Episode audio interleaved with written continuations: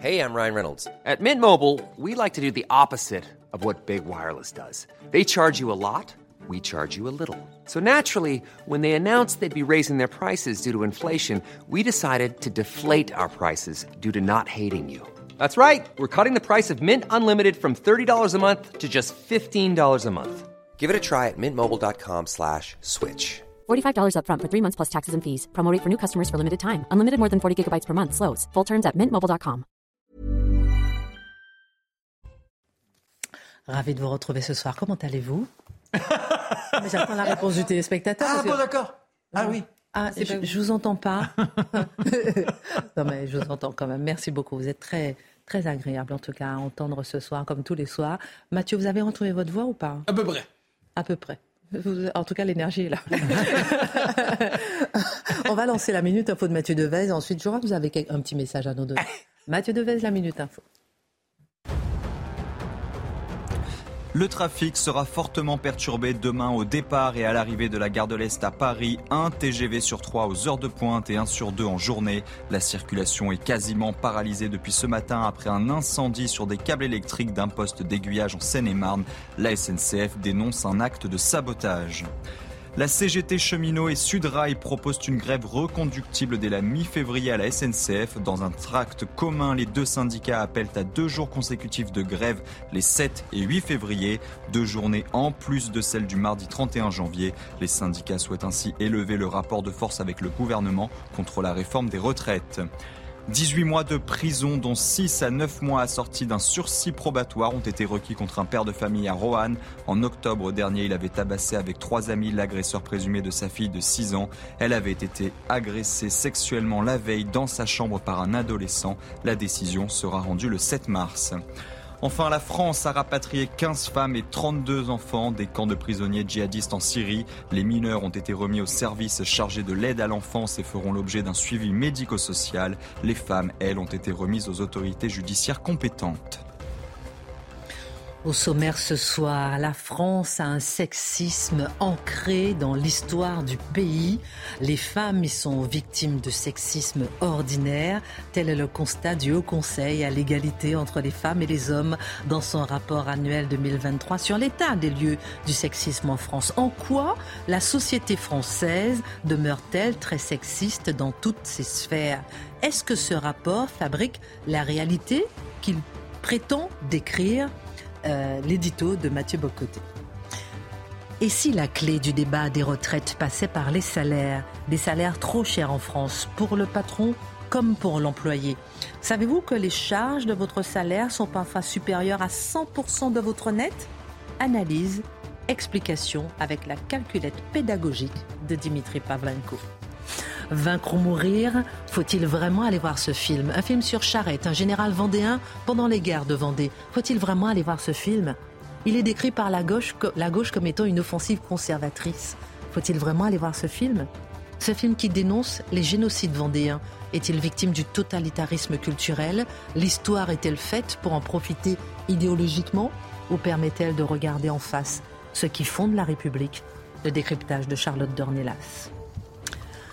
À huit jours de la prochaine manifestation, la prochaine grande mobilisation, les syndicats sont-ils les manifester pardon, contre les retraites après avoir voté? Non, là, en fait, le beau marché plus que jamais moderne. Marc Menon nous racontera euh, à quel point c'était un insolent, c'était l'homme de la contestation qui vivait absolument pour la liberté. Et dans ce contexte de réforme des retraites, il est très important de se pencher sur son profil. Marc Menon raconte. Et puis à huit jours de la prochaine grande mobilisation, les syndicats sont-ils les idiots utiles du macronisme? Il faut dire qu'il y a un peu plus d'un an, ils appelaient à voter Emmanuel Macron, à faire barrage à Marine Le Pen. Emmanuel Macron qui avait clairement fait état de sa volonté de réformer les retraites, le paradoxe de la mobilisation, l'édito de Mathieu Bocoté. Une heure pour prendre un peu de hauteur sur l'actualité avec nos mousquetaires. On commente, on décrit, on analyse et c'est maintenant.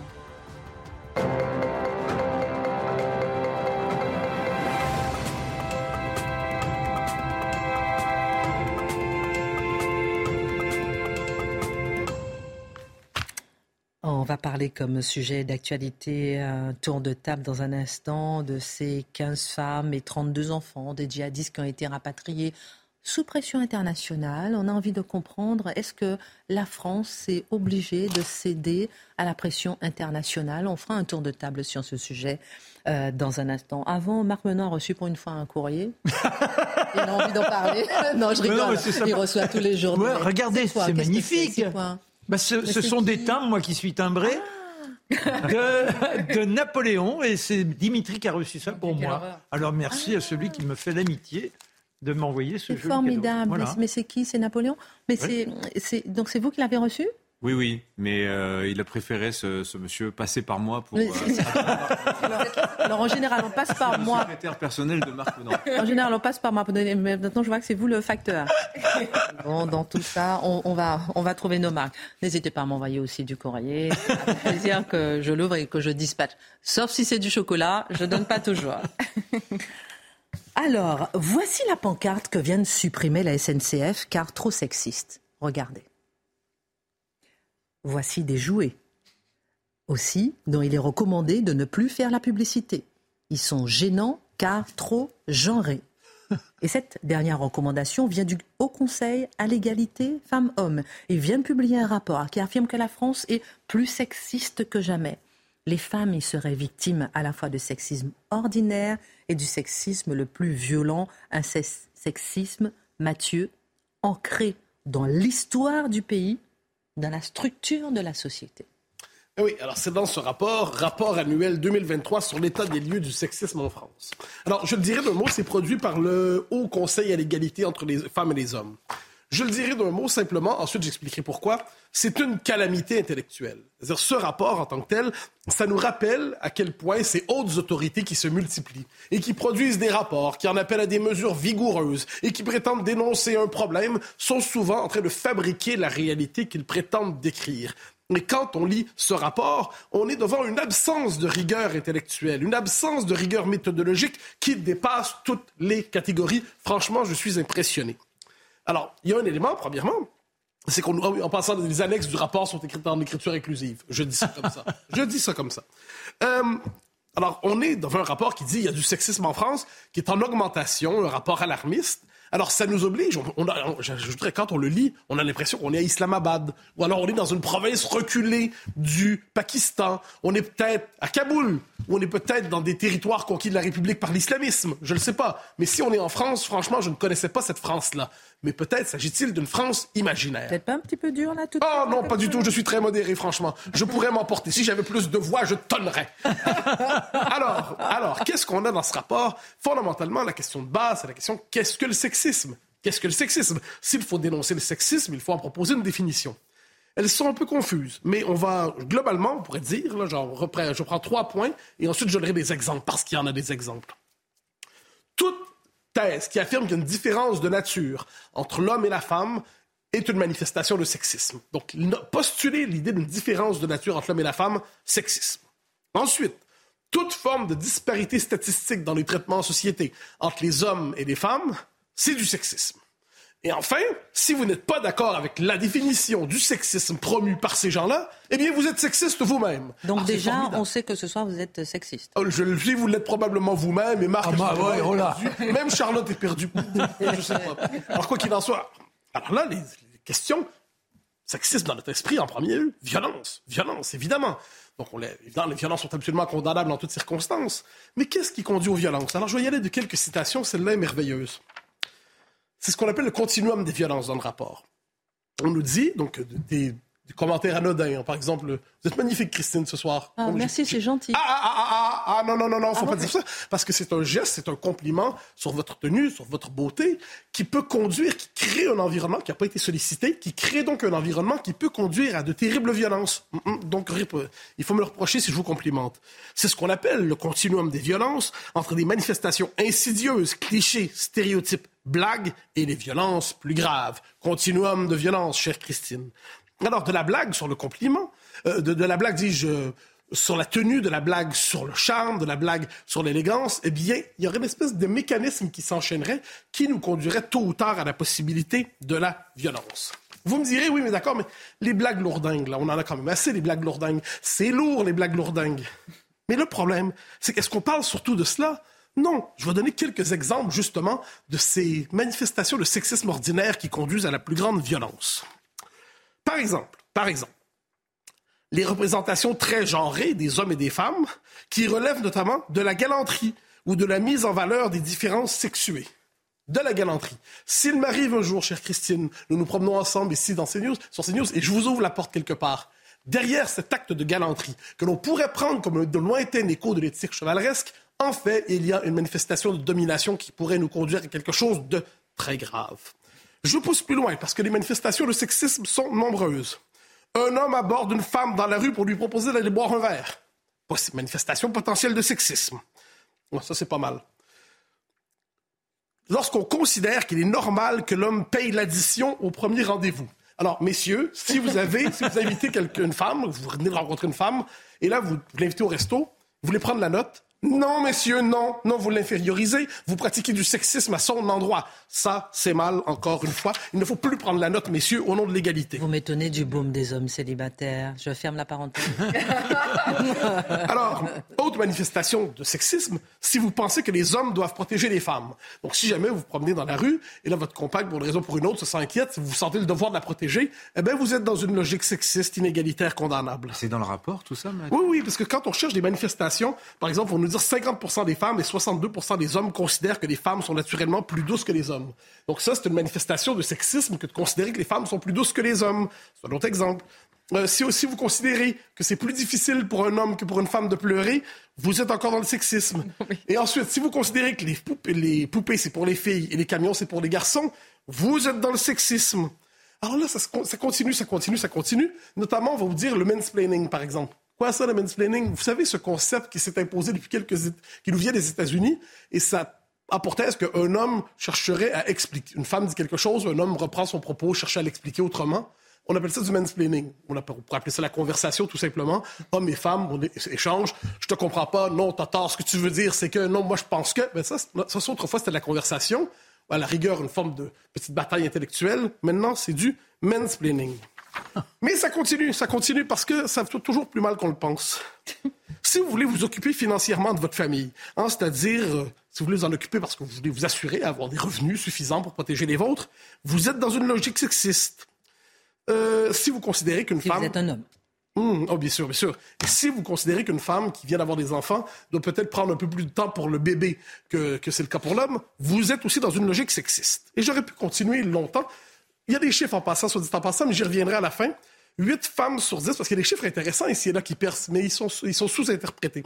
Par exemple, 8 femmes sur 10 ont peur de rentrer seules chez elles le soir. Ah, mais c'est intéressant, ça. Mais c'est très intéressant. Mais est-ce qu'on nous dit pourquoi? Ah non, il n'y a pas d'explication. Hein? Aucune référence, mais on y reviendra tantôt. Alors, en gros, je présente si, si, si, vous êtes un homme protecteur qui veut gagner assez d'argent pour protéger sa famille, qui prend la note au restaurant. Salaud, ne faites plus ça. qui croit qu'un homme en bas âge, un enfant en bas âge a besoin vital de sa mère. Qui n'hésite pas à complimenter une belle femme à la manière de gentleman. Christine, vous êtes magnifique. Je m'excuse. Eh bien, vous êtes un obstacle au progrès et à l'égalité. Il faut en finir avec vous, salaud.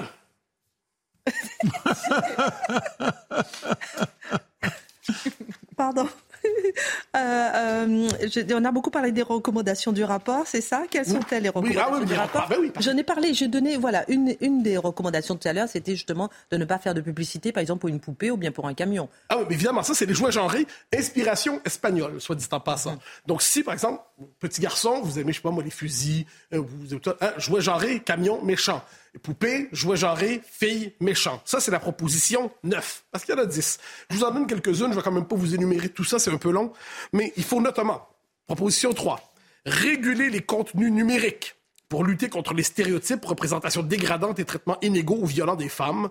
C'est intéressant. En particulier pour la pornographie. D'accord, ce j'entends l'argument. Mais pour le reste, réguler les contenus numériques, on comprend qu'on appelle ça le contrôle du contenu éditorial des différents titres. Rendre obligatoire les formations contre le sexisme par les employeurs. Ça, mes amis, ça s'appelle la rééducation au travail. Donc, vous pensez avoir un peu de temps entre 13h et 14h pour déjeuner? Non, non, non. Formation sur l'égalité par votre employeur et c'est obligatoire. Quand on, quand on garde à l'idée, c'est quoi la définition du sexisme de nos amis? Conditionner les aides publiques à la presse écrite à des engagements en matière d'égalité.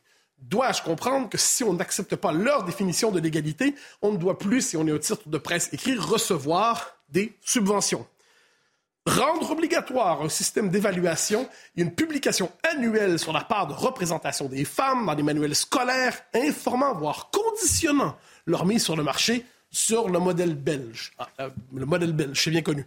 Alors, alors, vous voyez qu'on est ici dans une espèce d'entreprise qui se veut de rééducation. Et soit dit en passant, quand on regarde tous les groupes qui tournent autour de ce discours, il y a notamment la Fondation des femmes, ça, qui était invité hier sur France Inter à la manière d'une parole autorisée, qui nous expliquait que la virilité et le sexisme, parce que dans leur esprit, ça se retouche un peu, ça se recoupe un peu, coûte 92 milliards par 92 milliards. 92 milliards. Alors, pas 91, pas 93, 92 milliards. Et pourquoi, pourquoi le sexisme est encore présent? Parce que nous ne sommes pas allés à la racine du mal. Vous comprenez le jeu de mots? Alors on comprend, euh, mon cher Mathieu, que ce rapport ne vous semble pas convaincant. Est-ce à dire, selon vous, que le sexisme est résiduel, presque mort en France? Pas convaincant, vous êtes beaucoup trop poli pour moi. Je le flanquerai à la poubelle, je le passerai à la déchiqueteuse et j'aurai l'impression de faire un acte de, salut public. À ce point-là. Ah oui, ah oui, absolument. Cela dit, cela dit, puisque je suis un homme poli, je ne ferai pas ça. Je vais me contenter de dire que c'est médiocre. Mais, cela dit, est-ce qu'il y a encore du sexisme, on pourrait dire, très résiduel, du sexisme tel qu'on l'a... Évidemment, je pense qu'une vraie question qui se pose, c'est notamment la question de la pornographie. La pornographie, il y a un véritable massacre des consciences et des âmes qui s'opèrent là-dedans, surtout lorsque ça vise des plus jeunes. Ça, c'est une vraie, vraie question. Elle n'est pas centrale dans le rapport, je le note. Et sinon, il y a d'autres manifestations de sexisme qui m'intéressent, mais qui sont plutôt absentes du rapport. Par exemple, la normalisation du voile dans la rue pour s'assurer justement de protéger la pureté de certaines femmes du regard inquisiteur des hommes désirants. C'est pas une manifestation de sexisme, ça, mes amis? Les femmes qui ont peur de, qui ont peur de prendre le transport en commun. OK, mais on est conscient de ce dont on parle. 8 sur 10. 8 sur 10. On est conscient qu'on parle ici des transports en commun où il y a le, lien entre des, immigration et délinquance est le plus marqué. Est-ce qu'on peut au moins le mentionner? Quand on dit que les jeunes sont particulièrement masculinistes, masculiniste. Est-ce qu'on peut comprendre que les jeunes dont il est question, c'est justement, c'est pas des jeunes homogènes, indifférenciés. Ça touche certaines communautés. Se pourrait-il que la France ait vécu son sexisme intérieur, mais par l'immigration massive, ait importé quelquefois des cultures qui, pour une raison ou pour une autre, conservent des codes patriarcaux forts qui, eux, ont une dimension clairement sexiste dans nos sociétés? Et quand on nous dit que certaines femmes ont peur de sortir de chez elles euh, en s'habillant librement parce qu'elles ont peur dans certains quartiers, est-ce qu'on pourrait nous dire lesquels et qu'est-ce qui caractérise ces quartiers? Ça m'intéresserait beaucoup de le savoir. Alors, qu'est-ce qu'il y a dans ce rapport? Beaucoup de fraude intellectuelle, des impensés, de la cécité. Et je vous annonce une chose, mes amis, si demain ou après-demain vous refusez d'écrire en écriture inclusive, je suis certain que nos amis de la haute autorité, machin et truc, vont considérer que le refus de l'écriture inclusive, ça aussi, c'est du sexisme. Merci beaucoup, euh, mon cher Mathieu. Il a failli perdre encore sa voix. Non, mais moi, je refuserais, cela dit, de payer une facture en écriture inclusive. Ça, je refuserais. Alors, alors ce qui rassure, parce que beaucoup se disent, mais est-ce qu'ils sont euh, payés? Euh, Ils sont bénévoles, hein, ceux qui ont fait le, voilà, le Conseil à l'égalité entre les femmes et les hommes. C'est un conseil qui a été créé par François Hollande en, en, janvier 1917. Non, il faut même, quand même contextualiser, et c'est une instance consultative, indépendante c'est bien de le rappeler. Merci infiniment, mon cher Mathieu. Prenez un petit verre d'eau, une petite infusion. Et si la clé du débat des retraites passait par les salaires, des salaires trop chers en France pour le patron comme pour l'employé, on va en parler. Alors Dimitri, à, à mesure que les jours passent, ça se confirme, les Français sont clairement hostiles à l'idée de report de l'âge de départ en retraite à 64 ans. 7 Français sur 10 ils sont opposés, selon un sondage BVA réalisé vendredi et samedi dernier. L'idée s'est ancrée que la réforme est, je cite, injuste mm. et c'est un échec majeur pour le gouvernement pour l'instant. Pour autant, ils ne disent pas qu'elle est injustifiée. C'est intéressant, contrairement à ce que dit la NUPES. 6 Français sur 10 admettent la nécessité d'une réforme. C'est surprenant quand même. Oui. Moi, je, trouve que les sondages, on les prend là, et toutes les questions qui sont posées, ça raconte une histoire qui est intéressante, qui n'est pas forcément celle qu'on qu'on vous dit, à savoir que les Français seraient cette espèce de butor anti-réforme, ils ne voudraient pas que ça change, etc. Non, c'est pas vrai. Les Français sont sensibles à l'argument financier, et donc vous avez ce sondage Opinionway pour le journal Les Échos, ça date de lundi dernier. Alors vous me direz peut-être en une semaine tout a changé, je ne suis pas certain. Euh, ce sondage montre quoi? Que vous avez 61%, donc c'est une assez nette majorité, hein, 6 Français sur 10, 3 sur 5, qui admettent qu'il faut réadapter, réajuster les paramètres financiers du système de retraite par répartition si on prétend servir des pensions à peu près correctes aux, futurs retraités. Mais ce qui ne va pas, ce qui ne leur convient pas, on en a parlé la semaine dernière, c'est que la méthode proposée, la mesure d'âge, les 64 ans et même d'ailleurs l'allongement du fameux Touraine, 43 ans de cotisation, ça, ça leur convient pas. Alors la question c'est qu'est-ce que veulent les Français? Alors là, je suis allé chercher un troisième sondage, un peu plus ancien, sondage IFOP pour le journal du dimanche qui date du 11 janvier. C'est pas si vieux que ça, hein, ça a moins de deux semaines ce sondage montrait que 59% des répondants, vous voyez, on est toujours dans cette, euh, c'est 3, c'est 6, c'est 6 sur 10, c'est 3 sur 5. Hein. Donc 5, 3 Français sur 5 sont ouverts à l'idée d'augmenter leur taux de cotisation retraite. Autrement dit, d'alourdir le coût du travail, la fiscalité qui pèse sur les revenus du travail. Alors ça, c'est intéressant quand même de la part de Français qu'on dit prompt au ras-le-bol fiscal. Des Français qui, il y a 4 ans, les Gilets jaunes descendaient quand même dans la rue contre une taxe sur les carburants. Vous voyez, donc euh, il y a quelque chose d'un peu paradoxal. Apparemment, ils auraient bien changé les Français. D'ailleurs, ils consentiraient comme ça à un coup de bambou fiscal supplémentaire. En fait, quand on y réfléchit, on comprend que en fait, les gens simplement font un arbitrage. L'arbitrage, il est le suivant. On leur dit, pour les retraites, soit vous travaillez deux ans de plus, soit vous payez un peu plus de cotisations retraite. Bah, on sent que les gens, et ça en dit long sans doute sur le rapport au travail, sur la peur du chômage en fin de carrière, sur la peur d'être abîmé, d'être malade aussi à la fin de sa carrière, eh bien les gens sont prêts à payer peut-être un petit peu plus d'impôts si ça leur permet d'éviter de travailler deux ans de plus, et ça c'est quand même très instructif. Mais alors, qu'en pense le gouvernement? Est-ce que c'est une piste qu'il explore? Euh, comme éventuelle alternative au relèvement de l'âge de départ de la retraite bah, Pas du tout, pas du tout. La communication du gouvernement, elle est la suivante. Ils disent, toujours la même chose, et ça fait des années qu'on dit ça. Il y a trois options hein, pour les retraites. Soit vous baissez les pensions des retraités. Alors ça, c'est quand on est euh, Emmanuel Macron et que plus de près de 4 électeurs sur 10 sont des retraités, c'est inenvisageable. Soit vous allongez le temps que vous passez au travail, que ce soit dans la semaine ou dans la vie. Euh, soit, troisième option, vous augmentez le taux de cotisation. Or, la ligne rouge du gouvernement depuis 2017, qu'est-ce que c'est? Ben c'est vous ne touche pas la fiscalité, on n'alourdit pas la fiscalité. On se souvient, Hollande, le ras-le-bol fiscal, tout ça. Les gilets jaunes ont accentué encore cette, cet interdit moral de la Macronie de toucher, d'alourdir la fiscalité. Euh, d'ailleurs, il faut-il rappeler qu'on est quand même les vice-champions du monde de la pression fiscale derrière le Danemark. Hein. Ça, ça c'est quand même bien de s'en souvenir. Donc augmenter les cotisations retraite pour Emmanuel Macron, c'est hors de question. Et d'ailleurs, on peut lui, lui reconnaître quand même cette constance depuis euh, son premier quinquennat. Alors qu'en France, c'est vrai, et on le voit bien encore ces, jours-ci, le réflexe, quand on identifie un problème, eh ben, qu'est-ce qu'on fait? On invente, on cherche un nouvel impôt. Qu'est-ce que fait la gauche en ce moment quand elle nous dit on va taper dans les dividendes du CAC 40, on va aller spolier les milliardaires, etc. C'est encore une fois la solution fiscale. Alors, je voudrais juste prendre quelques minutes pour éclairer nos téléspectateurs sur le coût réel du travail en France, avant qu'ils s'aventurent aussi à dire eh ben, on n'a qu'à augmenter le taux de cotisation en retraite. Qu'on se rende bien compte hein, du poids du fardeau fiscal qui pèse déjà sur le travail en France et des conséquences que ça a derrière sur les entreprises, sur l'emploi et in fine sur la santé de l'économie française. Alors, il y a un petit outil en ligne que je sais vous avez beaucoup aimé, Christine, et j'invite tous les, tous les téléspectateurs à y aller. C'est l'estimateur de cotisation sociale de l'URSSAF. Alors, vous tapez ça sur Internet, estimateur cotisation sociale URSSAF, vous allez tomber dessus. Ça permet très simplement à un employeur de connaître en un clic euh, combien va lui coûter une embauche. Alors, regardez, c'est extrêmement parlant. Vous allez le voir à l'écran. Pour un salaire net après impôt de 3 000 euros, c'est-à-dire une fois que vous avez payé l'impôt sur le revenu, hein, 3 000 euros tout rond, eh bien, il en coûte à votre employeur. Lui, il va payer votre employeur presque 6 300 euros ce qu'on appelle le salaire super brut. C'est-à-dire qu'à 6300, on n'a pas encore prélevé, les cotisations euh, patronales. Euh, vient ensuite le salaire brut, vous voyez, 4400, 4500 euros en gros, dont on va déduire les cotisations salariales. On arrive alors au salaire net, et de ce salaire net, ensuite l'impôt sur le revenu, on arrive à 3000 euros. Donc là, c'est dans le cas d'un individu qui, vit tout seul. Hein. Si vous êtes marié, vous avez deux enfants, et que madame euh, n'a pas d'emploi, etc., vous n'aurez pas le même taux d'imposition sur le revenu. Enfin voilà, vous comprenez l'idée. Bon, autrement dit, ça veut dire quoi cette histoire Que euh, pour euh, le, Pardon, je, m'y perds un petit peu. Ah oui, après impôt, notre salarié, il n'a touché que 47,6% de ce qu'a déboursé pour lui son employeur, soit une pression fiscale sur le travail de 52,4%.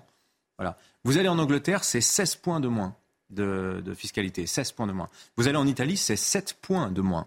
Voilà. Et vous voulez augmenter ça encore? Vous voulez qu'on rajoute un ou deux points supplémentaires de cotisation retraite?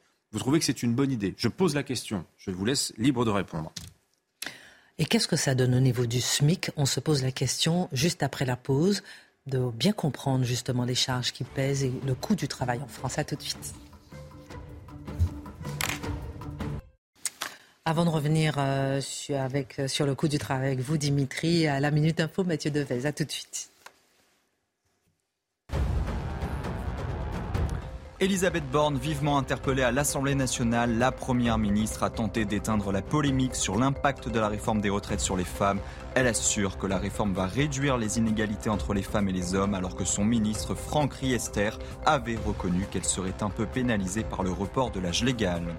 Un bus coupé en deux lors d'un accident avec un train à Sevin en Savoie. Les faits se sont produits ce matin à proximité de la gare. Un bus qui ne transportait pas de passagers s'est retrouvé pour une raison encore indéterminée arrêté sur le passage à niveau. Il a alors été coupé en deux par un train de voyageurs. Le bilan est d'un blessé grave et trois légers. Après une série de fusillades aux États-Unis, Joe Biden demande au Congrès d'agir vite pour restreindre l'accès aux fusils d'assaut. Sept personnes ont perdu la vie hier dans une fusillade en Californie. La deuxième en deux jours a frappé la communauté d'origine asiatique dans cet État de l'Ouest. Vous nous expliquiez, Dimitri, qu'en pleine réforme des retraites, pas question d'aller sur l'augmentation du coût du travail. Euh, c'est marrant parce que certains posent la question de Emmanuel Macron, il a quand même augmenté la CSG pour les retraités. Ah oui, oui, mais c'était à l'époque où euh, il défendait euh, le travail. Hmm. Mais c'est une autre époque. Puisqu'aujourd'hui, hmm. il défend prioritairement les retraités et fait, fait je l'ai dit la semaine dernière et ça m'a coûté d'ailleurs des points auprès de certains téléspectateurs qui n'ont pas apprécié, mais c'est la vérité, c'est qu'objectivement, Emmanuel Macron va faire payer l'intégralité de la réforme des retraites aux actifs et les retraités qui vont en profiter euh, sont exonérés de cet effort-là. Bon, allez, un dernier mot pour savoir un peu ce que ça donne. pour que ça donne. Qu'est-ce qu'il y a Que ça donne au niveau du SMIC? Alors, le coût du travail. Alors, on prend 3 000 net après impôt. Votre employeur, il a payé 6 300, ce qui fait un, une pression fiscale de 52,4%. Alors, au niveau du SMIC, c'est totalement différent. Pour 1 331 euros net dans la poche du salarié, le coût total employeur, c'est 1781 euros, vous le voyez à l'écran. Donc soit une pression fiscale d'à peine plus de 25%, c'est-à-dire moitié moins que pour quelqu'un qui va gagner 3000 euros. Donc en fait, ce qu'il faut comprendre, c'est que dans ces deux tableaux-là, vous avez résumé 30 ans de choix de politique économique française. D'un côté, vous avez toujours plus d'exonération de cotisations sur les bas salaires au nom de la compétitivité et de la lutte contre le chômage. C'était la politique qui s'était mise en place dans les années 90. Hein. Alors l'effet pervers, c'est que vous avez aujourd'hui en France deux fois plus d'emplois peu qualifiés par rapport à l'Allemagne. Et ça a aussi pour effet que ça, oblige l'État à sponsoriser les petits salaires, c'est-à-dire primes d'activité, les chèques en tout genre, chèques carburant, allocations de rentrée scolaire, etc. Tout ça représentant 30 à 50 des revenus des ménages les plus modestes aujourd'hui, hein, ce sponsoring d'État. Alors ensuite, toutes ces cotisations qu'on n'a pas prises sur les petits salaires, on va bien, il faut bien les, prélever ailleurs. Et on va les prendre sur tous les autres, pas que sur les hauts revenus. Au niveau du salaire médian, c'est-à-dire entre 1800 et 2000 euros net par mois, euh, salaire médian, ça veut dire autant de Français en dessous qu'au-dessus. Euh, on ne peut pas dire qu'on roule, sur l'or hein, à 1800, 2000 euros net par mois. Eh bien, vous êtes déjà à 43,5% de pression fiscale. Le patron paye pour vous 3270 euros brut. Donc au final, bah, personne n'est content. Le salarié, il trouve que le travail ne paye pas. L'employeur, il trouve que le travail coûte trop cher. Donc, il va limiter les embauches et les augmentations, ce qui crée du ressentiment dans l'entreprise. Si l'employeur le peut, il va délocaliser aussi. Pour le convaincre de ne pas le faire, que fait l'État? Bah, Il offre des crédits d'impôt, des niches fiscales. Ça passe pour une politique pro-business, alors qu'en fait, c'est totalement dysfonctionnel. Donc, en comparaison européenne, en 2020, la France, cinquième du classement des États les plus chers pour le coût de la main-d'œuvre. C'était 39,20 euros super brut de l'heure en moyenne, c'est-à-dire avant cotisation patronale. En Allemagne, c'était 37,20, c'est-à-dire 2 euros de moins. Et bien malgré ça, en salaire net, notre Allemand, il, il touche 29 euros de l'heure et notre Français, il en, il en touche 26. Donc avant de réfléchir à cette idée d'augmenter notre cotisation, réfléchissons à d'autres moyens, notamment l'efficacité de notre dépense publique, parce qu'un Allemand, un Néerlandais, il touche plus en net, mais en fait il a une protection sociale qui est équivalente à la nôtre, qui n'est pas plus mauvaise en tout cas, ce qui pose là la question de l'efficacité de la dépense publique. Si on doit dégager des ressources pour les retraites, c'est peut-être là qu'il faut commencer à les chercher. Merci beaucoup pour ce regard, euh, mon cher Dimitri. Euh, dans un instant, on parlera de l'homme qui a toujours provoqué le pouvoir au nom de la liberté, Beaumarchais. Dans un instant, on parlera, on fera un tour de table sur les djihadistes. Euh, Dimitri, travaille un petit peu avec le stabilo pour préparer ça. Déjà, j'ai envie de comprendre pourquoi la France cède à la pression internationale. Pourquoi Pourquoi Pourquoi J'ai envie de vous entendre sur cette question-là. Et puis, demain, j'aimerais bien qu'on parle un peu de ces chats qui sont livrés, que l'Allemagne livre à l'Ukraine. Ça, ce sera demain. Oh, oh, là là, on a déjà le programme pour demain aussi. Mais maintenant, Vaincre ou mourir, Charlotte? Voilà un film qui fait polémique. Il n'est pas de gauche, comme la plupart des œuvres cinématographiques, disent certains, ce qui explique la puissance peut-être des critiques. En tout cas, il s'agit d'un film sur Charette, un général vendéen, pendant les guerres de Vendée. Charlotte, pourquoi autant de colère contre ce film? C'est un peu la question qu'on a envie de poser aux détracteurs euh, instantané du film. Alors évidemment, on pouvait s'y attendre. Hein. C'est-à-dire que la révolution, de manière générale, les guerres de, Vendée en particulier, on va s'y attarder un peu, ont été l'objet d'une comment dire d'une guerre un peu binaire pendant tout le 19e et le 20e siècle. Et euh, il se trouve que ça s'est un peu perdu, c'est-à-dire que les guerres de Vendée ont complètement disparu du récit euh, de la Révolution, et que là, tout à coup, un film euh, sur Charette, qui est passé par le CNC, par tous les codes absolument, euh, euh, absolument du cinéma. Conseil national cinématographique, voilà, qui a suivi toutes les étapes d'un film normal, entre guillemets, qui se retrouve dans les salles de cinéma. Là, ça fait hurler. Mais la question qu'on a envie de poser, c'est pourquoi tant de colère à une heure où toutes les heures de la journée servent à disséquer l'histoire de France pour expliquer qu'elle est coupable à peu près à toutes les époques, et la période de la Révolution serait un mythe auquel il ne faudrait absolument pas toucher. On reviendra sur le but de l'examen de l'histoire parce qu'à mon avis, c'est pas le même. En tout cas, c'est assez contradictoire sur le papier. Alors, on a la critique notamment de Libération qui fait sa une aujourd'hui dessus et qui consacre un dossier entier. Honnêtement, la critique de Libération, elle est exceptionnelle. Elle est exceptionnelle pourquoi? Parce que, un, le reproche quasiment qui leur hérisse le plus le poil, c'est qui sont ces gens qui viennent participer à la bataille culturelle alors qu'on leur a rien demandé? C'est vraiment, on sent que ça les énerve. C'est-à-dire que je ne savais pas que Libé était chargé d'accréditer les permis de participer à la bataille culturelle, parce que évidemment, quand on va sur le terrain de l'histoire, n'importe qui investit le terrain de l'histoire et donc se charge euh, de ce récit investit en effet une bataille culturelle. Libération le fait notamment par le biais euh, de ses critiques de cinéma. Le Puy du Fou le fait évidemment, et en l'occurrence donc par le biais du film, puisqu'il est produit par le Puy du Fou. Ça existe aussi. Donc ça, c'est la première critique. On a envie de leur dire, bah oui, les gars, désolé, c'est comme dans les médias, c'est comme dans tout le reste. À chaque fois qu'ils sont contestés, ils ont l'impression que leur monopole euh, s'effondre et ça les rend hystériques. Passons là-dessus. Le deuxième chose, c'est pourquoi elle est exceptionnelle, la critique, c'est que c'est un amoncellement de plaquage idéologique euh, présent sur une histoire qui n'est clairement pas maîtrisée par les gens qui écrivent, c'est-à-dire qu'ils ne savent pas de quoi ils parlent.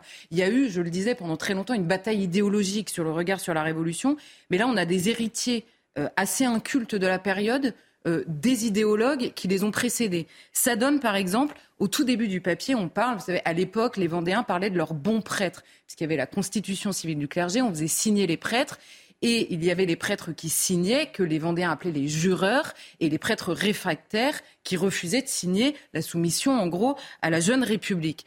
Et alors, la phrase dans le film, c'est Où sont nos bons prêtres? C'est une Vendéenne qui demande ça aux révolutionnaires. Et alors là, la journaliste nous explique Où sont nos bons prêtres? Peut-être emprisonnés pour pédophilie Alors c'est sur le ton de la blague, évidemment, hein, je ne leur ferai pas le... Mais, mais, voilà le ton, très bien. Ensuite, on apprend que les Vendéens défendaient leurs fils, au pluriel, leur euh, roi et leur foi. Et là, elle dit tant pis pour les filles. Alors, il faudra lui expliquer que à cette époque où, le sexisme était omniprésent, quand on disait leur fils, c'était toute la population en fait, hein, c'était tous leurs enfants. Bon, parce que le masculin l'emportait sur le féminin, tout ça, voilà, devenait neutre. Bon, petit cours de français. Bon, après, il faut pas sous-estimer. Attention, il faut pas sous-estimer l'emprise réactionnaire, l'emprise conservatrice. Vous avez tous les mots que vous voulez. Pourquoi? Parce que là, ce film, en fait, ce qu'on ne comprend pas, c'est que ça a commencé comme ça aux États-Unis et ça a donné le Capitole à la fin. Le lien est fait. Hein, dans l'édito de début du dossier. Donc ça commence par un film sur Charette, ça finit par l'envahissement du Capitole. Ne rigolons pas avec ces choses-là. Ensuite, on a les Vendéens qui se choisissent un chef. Parce qu'évidemment, le début de ce film, Charette, les, paysans vendéens qui veulent résister notamment à la conscription, on leur demande d'aller se battre, vous savez, contre les armées euh, aux, frontières. Ils ne veulent pas aller mourir euh, à l'autre bout de la France. Et donc, ils refusent la conscription. Ils vont chercher Charette. Et là, elle nous dit, les oubliés de l'histoire ne peuvent jamais se débrouiller seuls et ont besoin d'un chef. Oui, alors pardon, pardon madame, hein.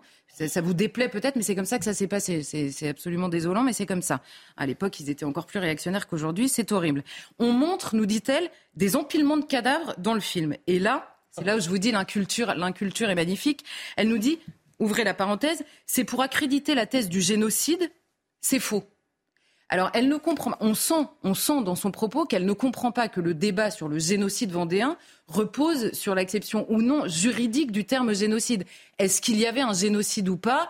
Et les historiens se sont battus là-dessus. La plupart d'ailleurs refusent le terme parce qu'ils le jugent anachronique, pas adapté. Mais la question, c'est pas qu'il y a eu des morts. Tout le monde est d'accord pour dire qu'il y a eu des morts, et il y en a eu beaucoup. Mais ça, elle ne semble pas euh, le savoir. Et en réalité, les signataires du dossier, parce qu'il y en a plusieurs, signent leur forfait. Ce n'est pas l'histoire qui les intéresse, ce n'est pas ce qui est vrai ou faux dans l'histoire qui est narrée. C'est simplement que là, dans ce film, on réveille, on montre une France qu'ils détestent et qu'ils s'acharnent à vouloir effacer de l'histoire depuis, euh, depuis la Révolution en réalité. Et Sauf qu'on a envie de leur dire, désolé, mais cette histoire existe pourtant. Cette histoire existe. Oui, il y a eu, et à la limite, on se fiche de savoir quelle est l'intention euh, de la personne qui fait le film. La question qu'on a envie de poser à Libération, c'est est-ce que ces Vendéens ont été visés et tués? Est-ce que la guerre de Vendée a existé? Est-ce que oui ou non, ils ont été choisir Charette comme chef? Est-ce que Charette lui-même a existé? Est-ce qu'il est mort fusillé ou non? Mais ça, évidemment, Libération ne répond pas. Alors je dirais simplement à Libération que avant Le Puy du Fou, euh, avant Studio Canal qui euh, également euh, produit ce film, on a Balzac qui a écrit dessus, Victor Hugo, Napoléon qui parlait des géants de la Vendée, l'immense Solzhenitsyn qui a rendu hommage aux Vendéens. Et n'en déplaise à Libé, tous ces gens-là se sont intéressés à, à cette histoire parce qu'elle existe, parce qu'elle existe. Dans un instant, je vous demanderai pourquoi est-ce qu'il y a autant de gêne autour de cette période euh, de l'histoire. Mais euh, nous, on critique, euh, Charlotte, assez régulièrement la repentance hein, sur ce plateau. Est-ce bien nécessaire de trouver encore à redire sur des comportements passés? Vous savez, sur la question de la repentance, il y a deux phases, on va dire. Il y a la question, est-ce qu'on est capable de regarder notre histoire en face, c'est-à-dire de faire un travail d'historien, d'essayer de comprendre ce qui s'est passé? Ça, personne ne le remet en cause sur n'importe quelle période de l'histoire. Ensuite, qu'est-ce qu'on fait de ce regard sur l'histoire Est-ce qu'il sert à accabler la France? Est-ce qu'il sert à aller chercher deux siècles après des gens aujourd'hui qui doivent demander pardon pour des faits qu'évidemment ils n'ont pas commis, puisqu'il y a 200 ans, euh, personne qui est là aujourd'hui n'était là il y a 200 ans? Donc il y a l'histoire et ce qu'on fait de cette histoire euh, des années après. Or là, aujourd'hui, si on écoute les gens qui font le film, leur but, et d'ailleurs Philippe de Villiers en créant le Puy du Fou l'avait dit à l'époque, son premier but était d'offrir une sépulture aux Vendéens qui n'avaient ni nom, ni visage, ni même mémoire. Donc simplement offrir une sépulture à des gens qui ont bel et bien été euh, massacrés. Ça, c'est la première chose. Et, dans le film, et dans les gens qui portent le film, et dans les acteurs, le scénariste ou même le Puy du Fou, personne ne vient demander des comptes à qui que ce soit aujourd'hui. C'est simplement montrer que cette histoire existe et rendre hommage finalement à ces Vendéens, les, les Puy Follets, ceux qui font le Puy du Fou, étant eux-mêmes Vendéens. Ensuite, la deuxième critique justement de, enfin, sur Libération et donc de notre regard sur l'histoire simplement, c'est de dire est-ce que finalement tout ça a existé? C'est cette fameuse histoire d'amoncellement des corps, comme si euh, c'était complètement euh, euh, utopique, fantasmé de montrer des morts. Or, le terme de guerre de Vendée a été forgé par les révolutionnaires eux-mêmes. C'est ça l'histoire qu'il faut comprendre, c'est que c'est d'abord une guerre entre révolutionnaires. On va pas faire ici l'histoire de, la Révolution. Marc nous le fera euh, euh, beaucoup mieux que moi. Mais demain, par exemple, il nous fera ça demain. voilà. Mais simplement, il y a eu des guerres entre les révolutionnaires eux-mêmes, qui allaient prendre la, qui allaient prendre le lead là-dessus? Bref, ils ont forgé le terme même de guerre de Vendée. Et il se trouve qu'initialement, il y a eu des révoltes populaires un peu partout en France, de véritables révoltes populaires non pas contre l'idée d'une réforme, non pas contre l'idée idéologiquement, on va dire, du renversement de régime, simplement contre le chamboulement de la vie quotidienne. C'est ça l'histoire du prêtre. Le prêtre régissait toute la vie quotidienne, tout était fait autour de lui. C'est ça l'histoire de la conscription. Qu'est-ce que vous voulez qu'on aille mourir à des kilomètres de là pour une révolution dont on comprend euh, pas exactement les tenants et les aboutissants? Il y en a eu dans l'Ouest, en Alsace, dans le Massif central, dans les Vosges. Or, il se trouve qu'en Vendée, en effet, l'armée vendéenne, catholique et royale, qui défendait à la fois sa foi et son roi, s'est organisée autour de différents chefs, dont euh, Charette. Et je dirais à la journaliste de Libé qui s'étonne de l'amoncellement des corps qu'elle n'a même pas besoin d'ouvrir un livre d'histoire pour comprendre que ça existait. Elle peut simplement ouvrir la presse locale de l'ouest de la France. Régulièrement, on retrouve des charniers au Mans, à Angers, à Nantes qui servent justement sur ces travaux euh, historiques. Et puisque Libé a l'air de remettre en cause l'histoire même de, ce, de, ce, de cette souffrance, on va dire, des Vendéens, quelques citations de l'époque, notamment du comité de salut public qui a été mis en place par la Convention, justement pour traiter, on va dire, les résistances à, la Révolution dans certains endroits de France. Marie-Jean de Seychelles, qui envoie une circulaire du comité de salut public à destination de Carrier, chargé de faire appliquer la Révolution à Nantes. Ouvrez les guillemets, nous aurons le temps d'être humains quand nous serons vainqueurs. Fermez les guillemets. C'est la destination de libération, hein, ces petites citations pour que. Ensuite, on a Westermann qui écrit au comité de salut public, lui aussi. Il n'y a plus de Vendée, citoyen républicain. Elle est morte sous notre sabre libre avec ses femmes et ses enfants.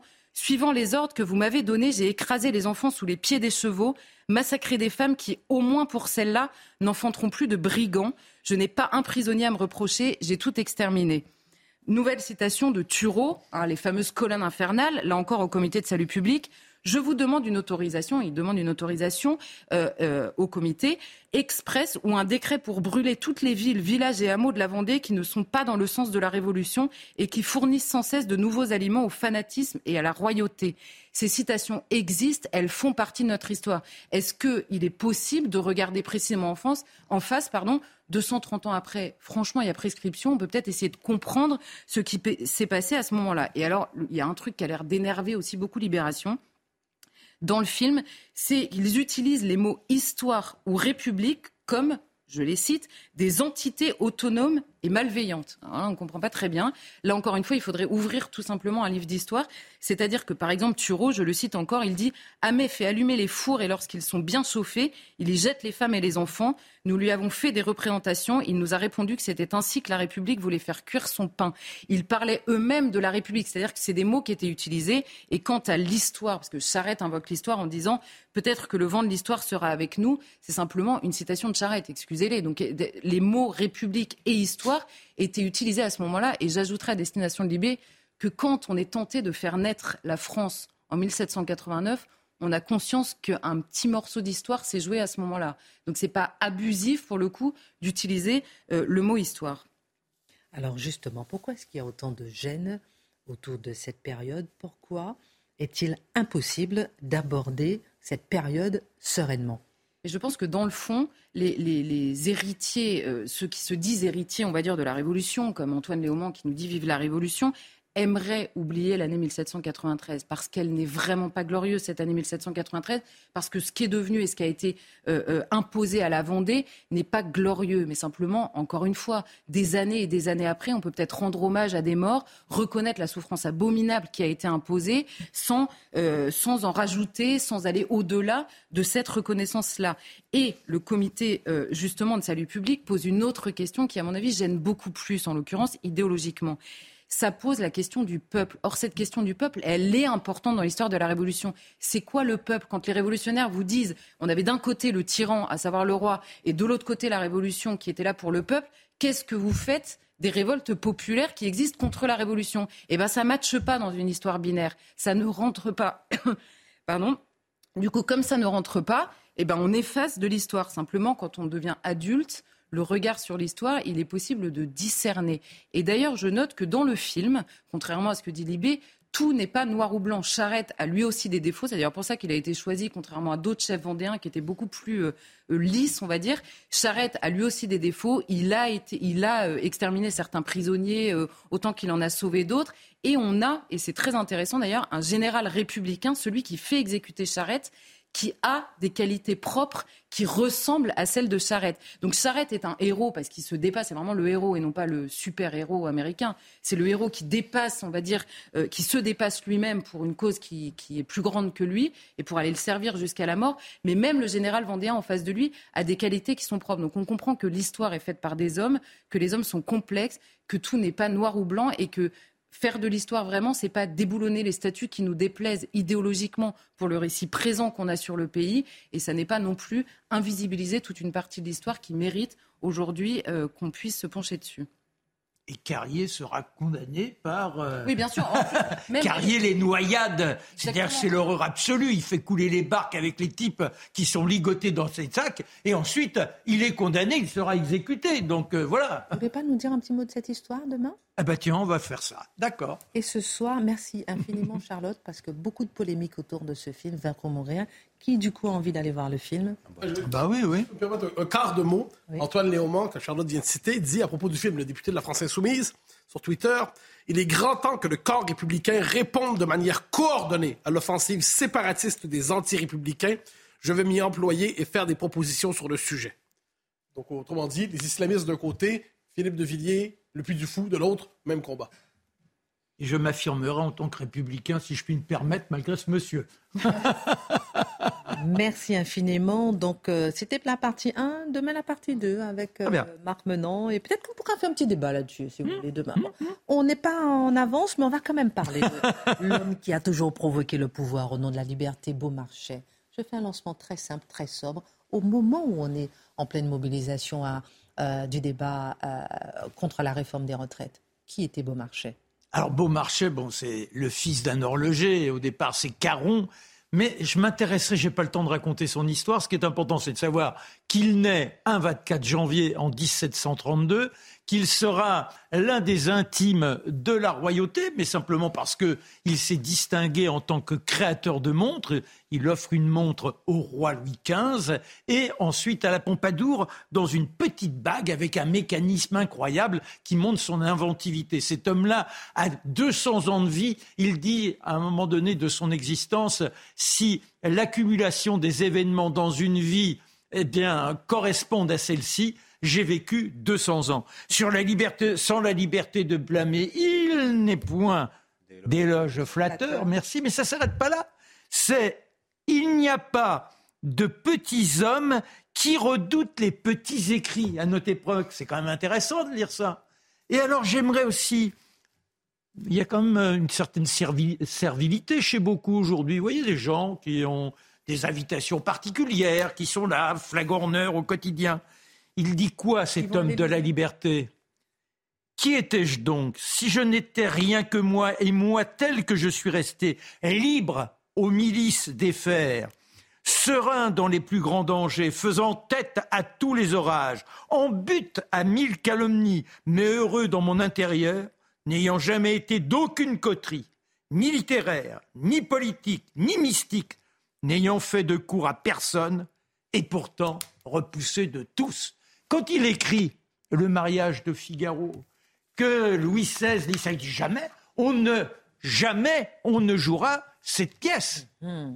Et lui, il se bat de telle sorte qu'il se retrouve à Salazar. Salazar, c'est la prison de l'infamie. C'est là où les plus immondes se trouvent enfermés. Et en général, quand vous avez une certaine une certaine place dans la société, forcément que vous échappez à ce monde de la du grouillement de toutes les petites saloperies qui vous bouffent le, le rable, ce monde de l'horreur absolue qu'est la prison de Salazar, eh bien lui, on y enferme.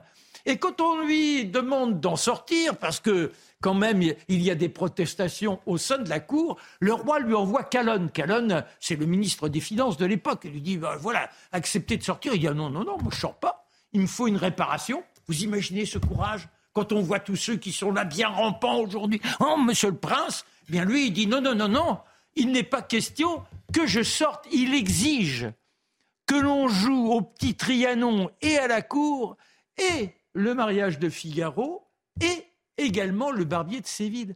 Et par qui? Eh bien par la reine Marie-Antoinette et par le frère du roi qui joue Figaro. Voilà ce qu'est notre beau marché prince de la liberté, celui qui osera contre l'avis du roi dans un premier temps, s'engager auprès des Américains, il est l'un des ferments qui permettront à ces Américains d'obtenir les armes. Il paie même des équipages. Voilà Beaumarchais, le magnifique, cet homme qui a toutes les audaces et qui se fait construire dans le faubourg Saint-Antoine un joli palais de ce joli palais, il voit le 14 juillet 1789, avec toutes les conséquences, le feu, les cris d'horreur. il voit ça de son balcon. Condamné à l'exil pendant des années, il reviendra et ensuite il courra les rues avec son petit chien Follette, qui, ah bah ouais, Follette, elle est là, je suis J'appartiens à monsieur de Beaumarchais, vous me verrez toujours à côté de lui. Cet homme, jusqu'au bout, sera dans la droiture. Certains diront, mais quand même, si on fouine un peu, il n'était pas si digne. Si la liberté n'avait pas de prix, gardons son exemple et évitons de ramper. Soyons fiers et osons regarder l'histoire pour répondre à notre Charlotte et la regarder objectivement. Il y a des salauds dans tous les camps et puis parfois les horreurs naissent des circonstances vaincre ou mourir. Merci à mon cher euh, Marc. Allez, il nous reste peu de temps. On a tellement de sujets. Changement de politique de rapatriement des djihadistes, sans débat, sans savoir, pression internationale. On a envie de comprendre ce qui se passe, puisque Aujourd'hui, c'est une troisième série de rapatriement de familles euh, djihadistes qui a été effectuée sous pression internationale. Rappelons que la France avait été condamnée euh, par le, Comité des droits de l'enfant, puis la Cour européenne, par euh, aussi le Comité contre la torture de l'ONU, en disant qu'il faut absolument rapatrier les familles de djihadistes. Est-ce que la France a encore les mains libres? Je commence par vous, Dimitri. Bah, moi, je ne suis pas d'accord avec cette idée que c'est sous pression internationale. Non, non, non. Ah oui, quand même. Hein. Non, non. Il y a une seule décision qui compte et qui oblige la France. C'est la, condamnation par la Cour européenne des droits de l'homme de mi-septembre pour, euh, pour ces procédures arbitraires. Procédures arbitraires, c'était s'arranger pour que les djihadistes qui sont dans les camps en Syrie, dans le nord-est de la Syrie, retenus par les Kurdes, ne reviennent pas en France. Et alors là, on arrive à cette situation incroyable où ceux qui reviennent là, par groupe de 50. Troisième rapatriement, il y a eu juillet, octobre et maintenant. Par groupe de 50. Ce sont des volontaires, ce sont des gens qui veulent rentrer en France. Eh bien, la volonté de ces gens-là, par la magie du droit européen, s'impose à la volonté de la France qui ne veut pas d'eux, qui ne veut pas d'eux. C'est quand même absolument aberrant quand on y réfléchit bien. Oui, mais en fait, c'est aussi que la notion de communauté internationale ou de pression internationale doit être relativisée. En fait, ce sont toute une série d'instances qui plantent le mot international sur leur titre pour se donner l'impression d'avoir un surplus de légitimité morale. Aujourd'hui. on, cède. Ah oui, bien sûr, mais c'est ça l'enjeu. C'est-à-dire que c'est une légitimité qui se veut. C'est comme le Haut Conseil euh, dont vous avez parlé tout à l'heure, avis consultatif, mais on va céder. ce sont des pouvoirs cléricaux à un certain sens. Et on cède devant ces pouvoirs qui prétendent surplomber les nations, les souverainetés nationales, la décision politique des uns et des autres. Et en ces matières, à un moment donné, il va falloir un geste de rupture, tôt ou tard. D'où viendra-t-il, je ne sais pas, mais un geste de rupture pour dire la souveraineté nationale est ici, et nous disons non. Non, mais c'est vrai, ce qui est gênant, c'est le, côté, euh, euh, à la fois, on a l'impression que la politique est subie, c'est-à-dire que celle qui avait été choisie initialement change, mais en même temps, il n'y a, pas il a pas de transparence, on va dire, puisque c'est le mot à la mode, euh, sur la décision elle-même et ni, sur ce que, ce que ces gens deviennent, en fait. On nous explique absolument pas comment est-ce que ces retours sont gérés maintenant qu'ils sont là. C'est ça que je trouve le plus aberrant. Et on oublie que ces femmes-là, pour la plupart, ont brûlé leur passeport elles ont honni la France. Nous ne sommes pas de ce pays, nous ne voulons pas les connaître, qu'elles portent les tenues les plus immondes contre lesquelles aujourd'hui les Iraniennes se battent. Et ces femmes-là, eh bien, il se passe quoi? Elles reviennent chez nous en demandant d'être protégées alors qu'elles voulaient être au service de ceux qui les ont assignées, je dirais, à l'emprisonnement. C'est un monde de folie, un monde où la France n'a plus le moindre courage. Merci. La conclusion de l'émission vous revient. Une question. À huit jours de la grande mobilisation, il y a quelque chose qu'on a du mal à comprendre. La plupart des syndicats avaient appelé à faire barrage à Marine Le Pen, donc à voter Emmanuel Macron, et se retrouvent dans la rue en train euh, de contester la réforme des retraites qui avait déjà été annoncé par Emmanuel Macron. Ne sont-ils pas les idiots utiles d'Emmanuel Macron? En fait, je pense qu'ils sont d'abord les idiots utiles, les, les victimes de la mythologie antifasciste qui laissent croire aujourd'hui que quand on voit un parti comme le RN et tout ça, quoi qu'on en pense, que le fascisme serait de retour demain. Les syndicats et plus largement la gauche au moment de la présidentielle, au deuxième tour, j'entends. Au deuxième tour, les enjeux étaient clairs. Emmanuel Macron avait annoncé sa réforme et quoi qu'on en pense, Marine Le Pen s'opposait à une réforme allant dans cette direction. Donc si, si l'enjeu était si important, la question de la réforme des retraites, la question des retraites, les syndicats, les partis avaient l'occasion de se prononcer.